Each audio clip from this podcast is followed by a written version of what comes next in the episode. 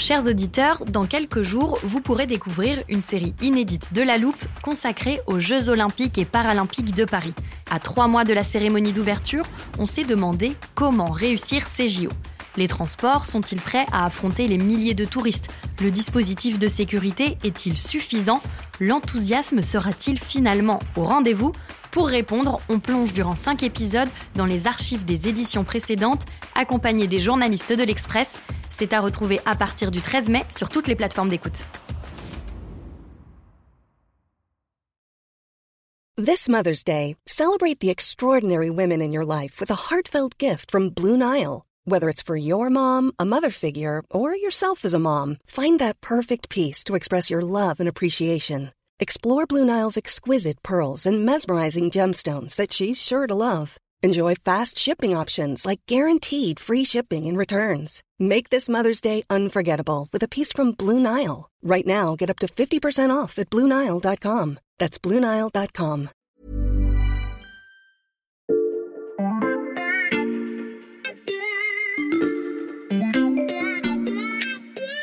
Salut, c'est Xavier Yvon. Nous sommes le mercredi 28 juin 2023. Bienvenue dans La Loupe, le podcast quotidien de l'Express.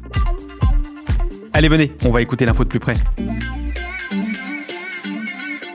Ces derniers jours, vous avez certainement appris des noms de villes russes que vous ne connaissiez pas. Celles qui jalonnent l'autoroute Rostov-Moscou en suivant la progression des mercenaires de Wagner sur les cartes publiées dans les médias.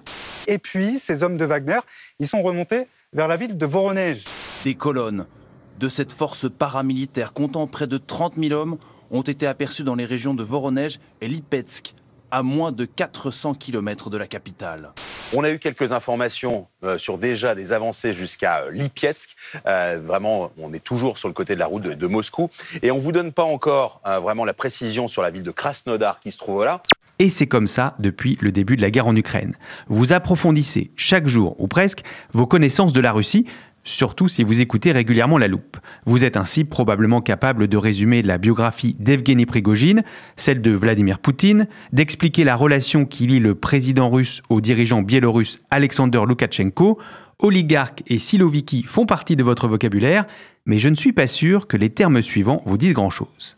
Bouriati, Komi, Udmurti, Adigé, Mordovi, Bashkortostan ou encore Nenetsi. Ces noms sont ceux de républiques ou de provinces qui forment la Fédération de Russie. Car le pays le plus vaste du monde est une mosaïque de territoires plus ou moins autonomes, habités par une centaine de peuples différents. L'invasion de l'Ukraine a renforcé les mécontentements dans certaines de ces régions, elle a réveillé des volontés d'indépendance, des militants issus de ces minorités ethniques évoquent même une décolonisation nécessaire en Russie. La guerre de conquête lancée par Vladimir Poutine finira-t-elle par provoquer l'éclatement de son pays? C'est la question qu'on passe à la loupe aujourd'hui.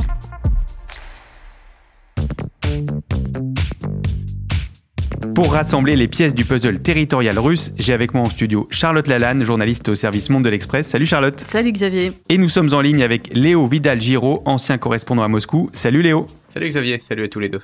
Léo, tu as arpenté la Russie d'est en ouest pendant 15 ans. Donc toi, tu connais bien les noms que j'ai cités en introduction. Oui, moi ça va. Je pense qu'en fait, je connais mieux la géographie russe que celle de la France. Tu citais la Bouriatie, j'y suis allé trois fois. Et puis tu aurais aussi pu parler des Tcherkesses, des Yakoutes, des Évènes, des Dolganes. Ce qu'il faut savoir sur tous ces territoires ou toutes ces régions, c'est qu'ils n'ont pas tous le même statut. Et Mm. c'est même finalement assez compliqué de s'y retrouver. Eh bien, Léo, on va te mettre au défi de nous expliquer. Est-ce que tu peux nous dire comment fonctionne la Fédération de Russie? Alors c'est une fédération, mais ça n'est pas forcément une fédération au sens où on va l'entendre par exemple pour les États-Unis avec un seul degré de centralisation. En Russie, il y a différents degrés de décentralisation et de dévolution des pouvoirs, ça forme un millefeuille assez complexe, et tous les territoires qui composent la Russie sont appelés des sujets de la fédération. Et il y en a combien de ces sujets de la Fédération? Ça, ça dépend. Ça dépend parce que dedans, il y en a certains qui ont été intégrés par la Russie, mais qui ne sont pas reconnus par la communauté internationale. Tu as par exemple les républiques de Donetsk et de Lugansk, qui sont en territoire ukrainien. Mhm. Donc pour le droit international, il y a 83 sujets de la fédération. Pour les Russes, il y en a 89. Et là-dedans, tu as des régions, on dit en russe des oblasts, des kraïs, ça veut dire territoire, des villes d'importance fédérale, Moscou, Saint-Pétersbourg, Sébastopol, et des républiques. Alors, c'est assez technique, on ne va pas rentrer dans toutes les différences, mais ce qu'il faut retenir, c'est qu'à la différence des autres territoires, les républiques, ce sont à la base des territoires ethniques. Mhm. La république de Bouriatie est peuplée de Bouriates. Le Tatarstan est peuplé de Tatars, les Yakoutis est peuplé de Yakoutes. Charlotte, quel est le degré d'autonomie de ces républiques? Bah, Au départ, le contrat avec ces régions, c'était justement euh, de leur donner plus d'autonomie. Quand je dis au départ, ça remonte en fait à la chute de l'URSS au début des années 90. Avec l'effondrement du bloc soviétique en 91, on se rappelle que 14 euh, républiques soviétiques s'émancipent, mm. dont euh, les pays baltes, dont l'Ukraine. Et à ce moment-là, Boris Yeltsin, qui vient de prendre le pouvoir, a une seule obsession, c'est de tenir ce qu'il reste du territoire russe, soit tout de même 17 euh, millions de kilomètres mm. carrés. Mm-hmm. C'est 30 fois la France, donc c'est quand même pas une, une, mince affaire. Et pour inciter ces régions donc, à rester dans le giron de Moscou, mm-hmm. eh ben, Boris Yeltsin va faire des concessions. Et il encourage une plus grande autonomie, il modifie la constitution, il négocie avec un certain nombre de régions tentées par l'indépendance. Hmm. Il y a un exemple qui est intéressant, c'est le Tatarstan, qui a pu modifier sa propre constitution et proclamer sa souveraineté. Hmm. Et ses dirigeants disposaient euh, à l'époque de pouvoirs propres pour gérer leur économie. Sauf que l'arrivée de Poutine a euh, balayé ce mouvement. Quelle a été et quelle est la politique de Vladimir Poutine vis-à-vis -vis de ces régions? Pour le dire vite, c'est un retour à un pouvoir hyper centralisé, mmh. mais avec toujours ce souci, cette inquiétude même de voir des régions se rebeller contre le centre mmh. et avoir des velléités de liberté. Donc pour que ces régions euh, filent droit, Poutine euh, a quasiment institutionnalisé un système euh, féodal mmh. basé sur l'arme économique pour soumettre les sujets de la fédération. Le principe, il est simple, hein, c'est que Poutine va se mettre à arroser ces régions de subventions grâce à l'argent du pétrole. Et en échange, les républiques et les régions renoncent à leur autonomie et à leur développement euh, local.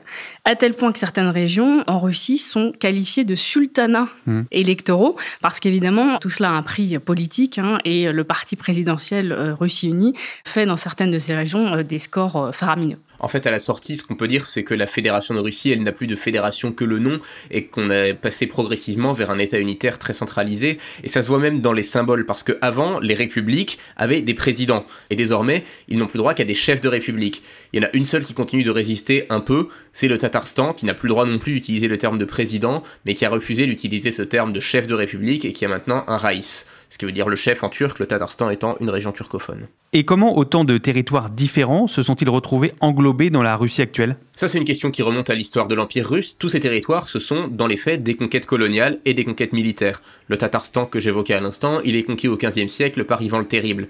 La Sibérie, elle est conquise, colonisée par les Cosaques au fil du XVIIIe et du XIXe siècle, avec de vraies expéditions de colonisation, comme on a pu le voir en Amérique par exemple. Hmm. Le Caucase, c'est plutôt le XIXe siècle, les États d'Asie centrale aussi, sont d'abord des protectorats, et puis des colonies, et tout ça, ça s'est accompagné d'une politique à long terme de peuplement. C'est-à-dire bah, C'est-à-dire que si tu regardes les statistiques ethniques, en 1912, les populations autochtones sont encore majoritaires dans tous ces territoires, alors qu'aujourd'hui, dans la plupart des républiques de Russie, ils sont en minorité par rapport aux Russes ethniques. La Bouriatie, par exemple, les personnes qui se revendiquent de l'ethnie bouriate ne représentent plus que 30% de la population totale. Les Néniets ne sont que 18% de la population dans l'oblast du même nom. Les Komis, ils sont moins d'un quart dans leur propre république. En fait, c'est une sorte de politique d'assimilation coloniale qui aurait, c'est terrible à dire, réussi. Mais paradoxalement, la guerre en Ukraine est en train de faire renaître chez ces peuples le sentiment d'être colonisés et la volonté de s'en émanciper.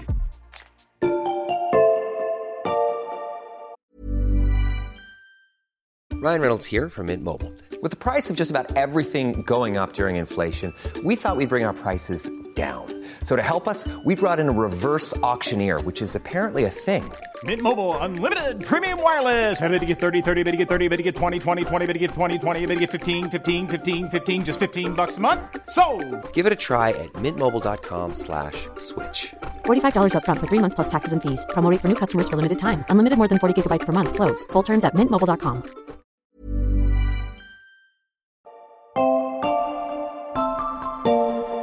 La une de l'Express qui est en kiosque cette semaine est consacrée, je cite, au déclin de l'Empire russe.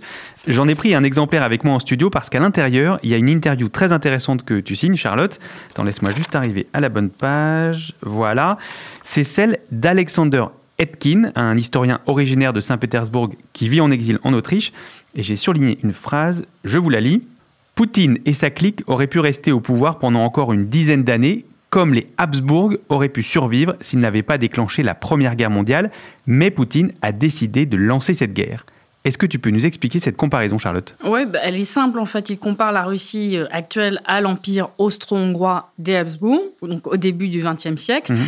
Empire qui s'est effondré justement après avoir déclenché la Première Guerre mondiale. Et pour cet historien, Poutine a simplement commis la même erreur en déclenchant euh, la guerre en Ukraine. Alexander Etkin n'y va pas par quatre chemins. Il dit Je n'appelle pas à l'effondrement de la Fédération de Russie, je le prédis. Comment la guerre en Ukraine pourrait-elle conduire à cet effondrement bah, Assez simplement parce que l'invasion a popularisé une relecture de l'histoire russe et soviétique comme celle d'une colonisation par Moscou des territoires de Sibérie, du Caucase, de l'Asie centrale et même de certains pays d'Europe de l'Est. Il faut voir que cette guerre qui est menée par Poutine, elle est vue comme une guerre coloniale contre un peuple qui est en train de s'émanciper. Mm. Ces termes d'invasion, d'occupation, d'acculturation, tout ça nous est familier, se disent les élites des peuples autochtones. On a par exemple euh, Alexandra Garmajapova, qui est la dirigeante du fonds Bouriati Libre, qui disait dans une interview à RFI en russe Nous comprenons les Ukrainiens. Parce que quand un chercheur ukrainien, quand un activiste kazakh ou estonien va écrire un article pour dire que pendant toute la période soviétique, sa culture était tournée en ridicule, qu'on lui a fait comprendre que son ethnie était vaguement sympathique mais pas franchement bonne à grand chose, que pour être pris au sérieux il fallait avoir un nom russe, il fallait parler russe, tout ça ça parle à ces gens, ça va parler à un yakout, ça va parler à un bouriat, à un tatar qui va se dire finalement l'expérience que moi je vis au sein de la fédération de Russie, c'est la même. Et ça ça crée une véritable prise de conscience, ça crée un mécontentement. Même s'il faut quand même pas s'emballer là-dessus, c'est une prise de conscience qui est à l'heure actuelle relativement restreinte à des élites très occidentalisées qui vivent souvent à l'étranger et qui ont accès à ce courant de pensée décolonial qui vient des États-Unis qui vient d'Europe de l'Ouest et qui leur donne une grille de lecture qui est vraiment très pertinente pour décrire leur expérience. Mais tu nous as expliqué, Léo, que ces peuples étaient désormais minoritaires dans leur propre territoire. Est-ce qu'il existe encore chez eux un sentiment national? Ça va beaucoup dépendre des républiques. Dans le Caucase du Nord, par exemple, oui, puisque ce sont des régions qui sont encore très majoritairement peuplées d'ethnies locales. En Tchétchénie, par exemple, je crois qu'il y a 1% de Russes. En revanche, dans les régions du Nord-Est, de Sibérie, d'Extrême-Orient, là, le tableau est beaucoup plus sombre parce qu'après plusieurs siècles de domination et d'assimilation russe, il reste vraiment pas grand-chose de ces identités nationales. Il en reste une espèce de village Potemkin, en fait. Qu'est-ce que tu appelles un village Potemkin d'identité? Bah Pour moi, c'est l'illusion qui reste les traditions. Parce que la Russie, pour désamorcer les critiques, et ça date de l'époque soviétique, c'est toujours dissimulé derrière ce concept de l'amitié des peuples. Alors ça signifie par exemple qu'on va mettre en avant les cultures ethniques populaires, qu'on va mettre en avant la cuisine, la danse, la musique, les tenues traditionnelles. Mais en fait, derrière tout ça, derrière cette façade, bah, il n'y a plus rien du tout. Parce que les élites nationales ont été souvent éliminées, d'ailleurs physiquement, hein, en général, pendant les répressions staliniennes des années 30 aux années 50. Les langues autochtones ont pratiquement disparu, ou elles sont réduites à leur plus simple expression, consignées en au folklore et d'ailleurs, c'est un processus qui continue même aujourd'hui, puisque dans ces républiques, l'enseignement des langues nationales était obligatoire jusqu'à très récemment, et il est devenu optionnel en 2018. C'est ça que j'appelle un village Potemkin, c'est une culture nationale qui est réduite en fait à une façade, des habits traditionnels, des chants, des danses, et rien derrière. Et ça, tu l'as constaté lors de tes voyages dans ces régions Je l'ai effectivement constaté et j'ai une anecdote un peu triste à ce sujet. Je t'ai dit que j'avais été plusieurs fois en Bouriatie, qui est donc une région de Sibérie, une région de tradition mongole et bouddhiste. Et là-bas, un jour, on m'avait emmené visiter un endroit qui s'appelle le Datsan Divolginsk, qui est censé être le cœur spirituel du bouddhisme en Russie, du bouddhisme et du chamanisme. C'est une lamasserie.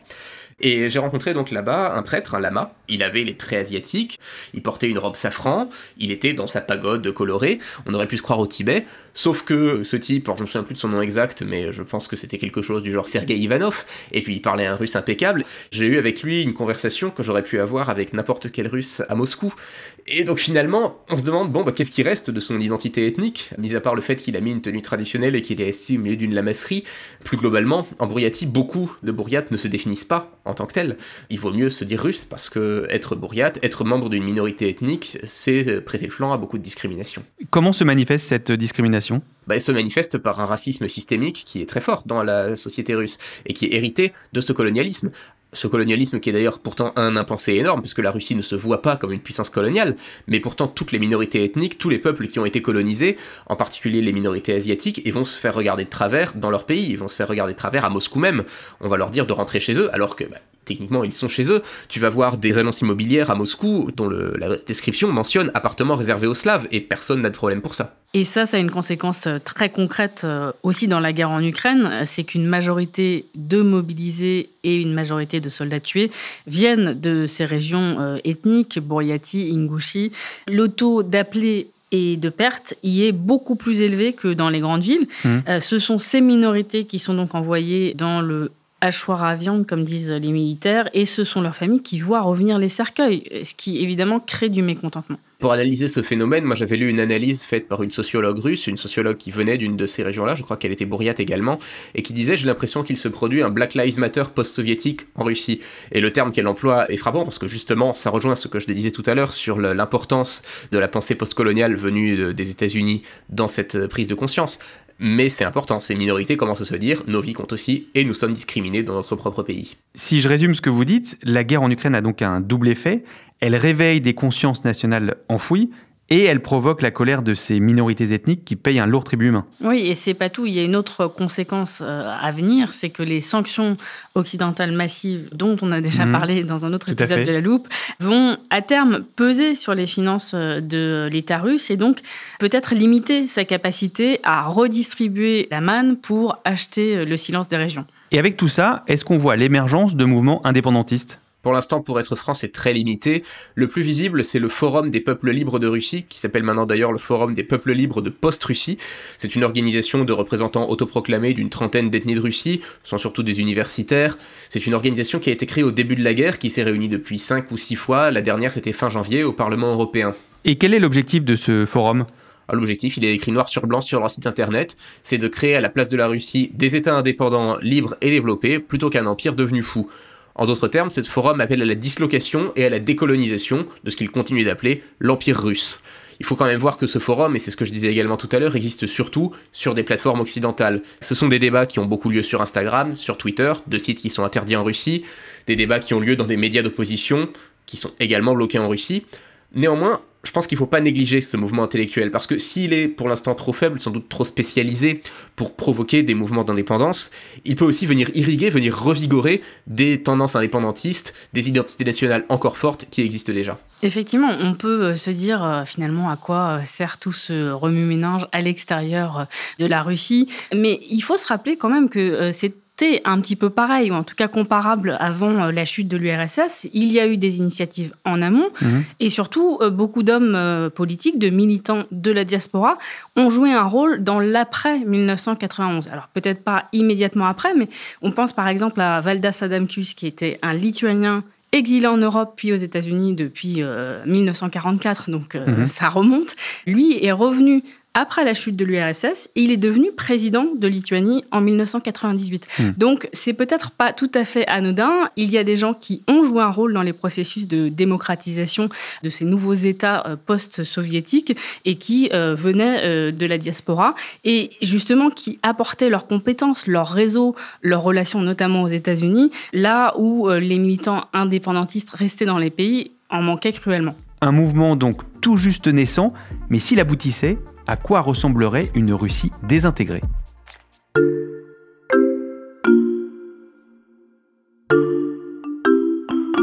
Tiens Xavier, pour nourrir cette discussion, je t'ai envoyé un mail avec une pièce jointe. Tu peux l'ouvrir s'il te plaît? Ok. Alors, c'est une carte géographique très coloré. Je reconnais la forme de la Russie, mais je t'avoue que j'ai du mal à comprendre ce que chaque couleur représente. Et oui, normal, parce que c'est une carte fictive. Mhm. Elle a été dessinée par le Forum des peuples libres de Russie pour illustrer leur projet. C'est la carte d'une Russie qui aurait éclaté. Tu vois, elle est divisée en une quarantaine d'États indépendants qui a chacun son drapeau. Oui, d'ailleurs, il y en a un en plein milieu. C'est un copier-coller du drapeau américain, mais avec des bandes vertes à la place des bandes rouges. Oui, et si tu regardes de près, tu verras même qu'à la place des étoiles, il y a des petits flocons de neige. Ah oui. Ce serait le drapeau des États-Unis de Sibérie. Et c'est là qu'on se dit que ce projet est un peu grotesque, en tout cas pas bien sérieux, parce que ce territoire fictif, les États-Unis de Sibérie, il correspond pas à grand chose. C'est une très vaste étendue géographique, c'est une étendue avec beaucoup de vide, avec beaucoup de villes nouvelles soviétiques qui sont peuplées de Russes ethniques, beaucoup de peuples différents. Ça ne fait pas très sérieux. Après, sur cette carte, il y a aussi les États indépendants imaginaires qui correspondent à des républiques existantes de la Fédération de Russie, qui ont déjà leur capitale, leur administration et leur propre élite économique et politique. Et là, la projection est plus réaliste? Beaucoup plus, oui, pour certaines. En particulier, il y en a une dont on a déjà parlé ensemble, c'est la Tchétchénie. Oui, je m'en souviens et je vais t'éviter de te répéter. Grâce à mon armoire de la loupe très bien rangée, euh, voilà, je retrouve facilement cet épisode qu'on avait consacré il y a quelques mois à Ramzan Kadyrov, le chef tchétchène l'éventualité d'une nouvelle indépendance tchétchène est pas complètement improbable parce qu'aujourd'hui, de toute façon, la Tchétchénie est déjà plus ou moins un État dans l'État dans les faits, la Tchétchénie est pratiquement indépendante. D'ailleurs, l'une des personnes que j'avais interviewées pour préparer mon, euh, mon article m'avait dit le maintien de la Tchétchénie au sein de la Fédération de Russie, c'est une fiction que chacun fait mine d'accepter, mais il suffit de mettre les pieds à Grozny pour s'apercevoir qu'en réalité, on est déjà dans un autre pays. C'est vrai que le point de départ d'une dislocation de la Fédération de Russie, euh, si elle a lieu, serait certainement le Caucase, Mm. euh, puisqu'il y a déjà cette historique euh, d'indépendance.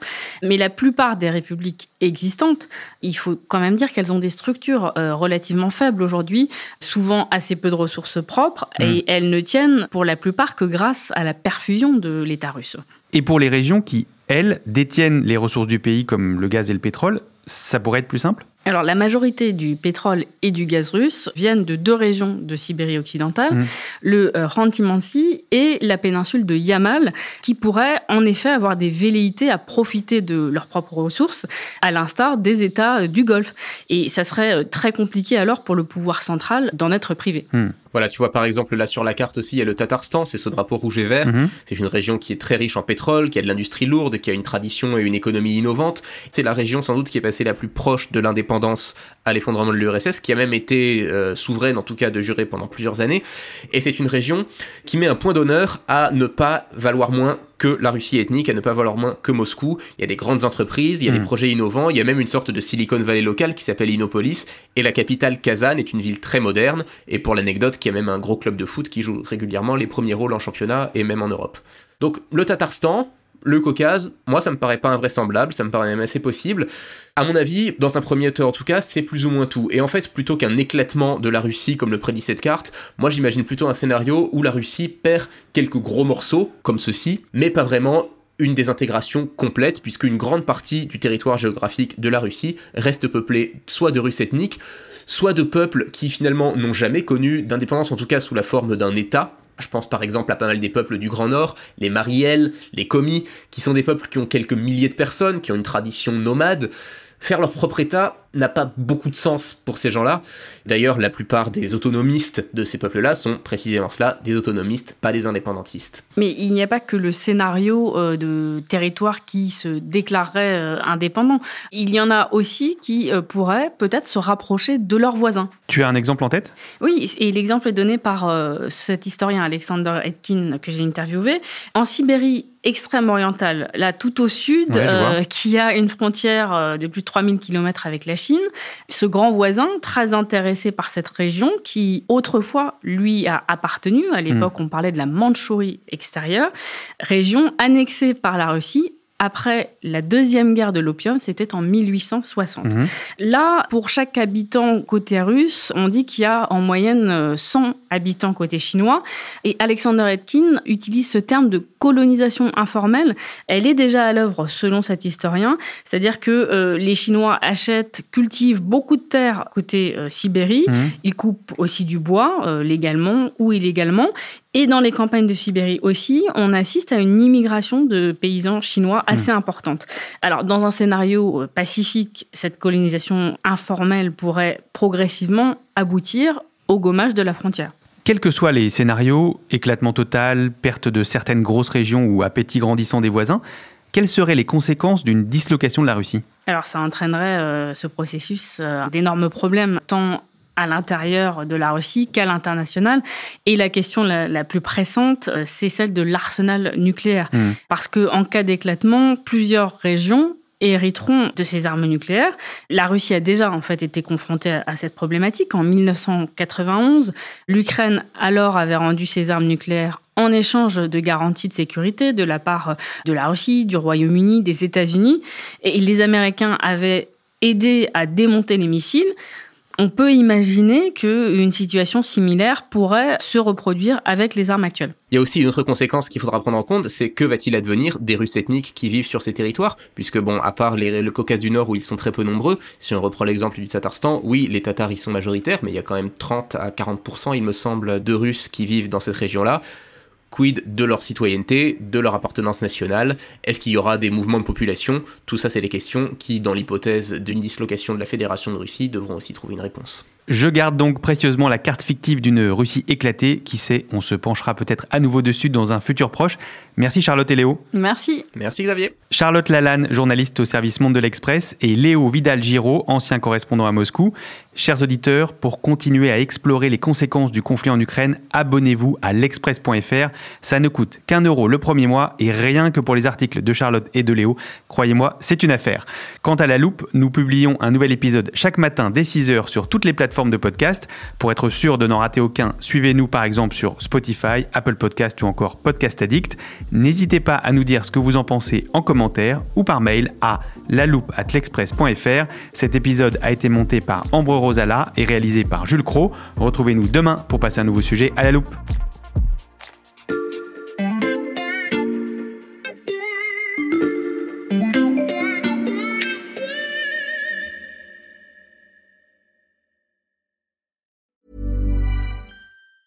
Even when we're on a budget, we still deserve nice things. Quince is a place to scoop up stunning high-end goods for 50 to 80% less than similar brands. They have buttery soft cashmere sweaters starting at $50, luxurious Italian leather bags, and so much more. Plus, Quince only works with factories that use safe, ethical, and responsible manufacturing. Get the high-end goods you'll love without the high price tag with Quince. Go to quince.com slash style for free shipping and 365-day returns. When you make decisions for your company, you look for the no-brainers. And if you have a lot of mailing to do, Stamps.com is the ultimate no-brainer. It streamlines your processes to make your business more efficient, which makes you less busy. Mail checks, invoices, legal documents, and everything you need to keep your business running with Stamps.com.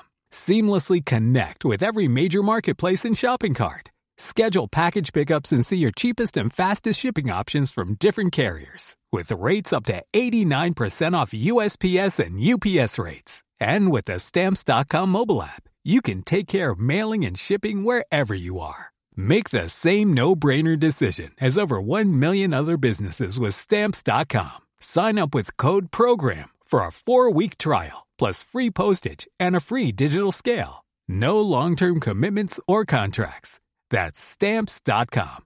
Code PROGRAM.